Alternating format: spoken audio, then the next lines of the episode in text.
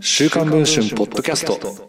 今話題の文春スクープを5分で解説。電子版デスクの村井源がお届けします。岸田文雄首相の長男で秘書の岸田翔太郎氏が国会開幕直後の10月22日、女性起業家らと広島県尾道市の公園を訪れ、観光に見られかねない写真を撮っていたことが週刊文春の取材で分かりました。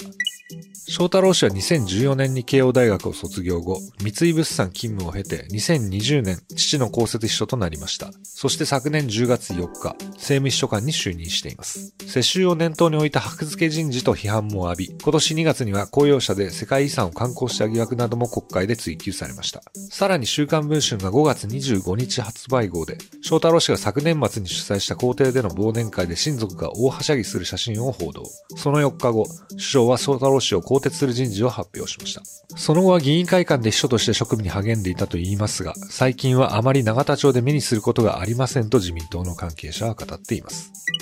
10月20日に召集された臨時国会。岸田首相は10月23日の所信表明演説で、所得減税を柱とする経済対策を打ち出しましたが、秘書の翔太郎氏はこの間一体何をしていたのでしょうか実は、株式会社ビビットガーデン社長で、産地直送通販サイト、食べ直代表の秋元里奈氏や、作家でタレントの乙武博忠氏、そして岸田派所属の小林文明衆議院議員らと一緒に、広島県内の名所を巡っていたといいます。翔太郎氏と秋元氏は同じ1991年1月生まれという間柄。翔太郎氏と乙武氏は半年ほど前から親交を深めていたといいます。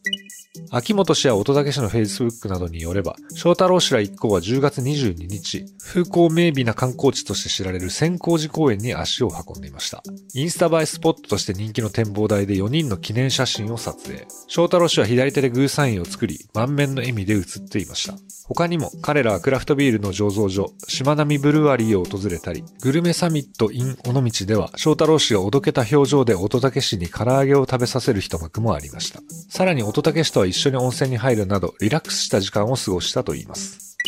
これについて岸田事務所に事実確認を求めましたが、期限までに回答はありませんでした。翔太郎氏一行の観光写真のほか、翔太郎氏は母と二人三脚で世襲準備を進めています。さらに週刊文春がこれまでに報じてきた山田太郎前文科政務官と20代民放女性記者との新写真、そして辞任した柿沢美と法務副大臣をめぐる地元区議の重大証言、そして医師会との密月が指摘される武見敬三厚労大臣の新たな政治資金問題についても詳しく報じています。この続きは電子版の方で記事を読んでいただければと思います。それでは本日のポッドキャストはこの辺りで。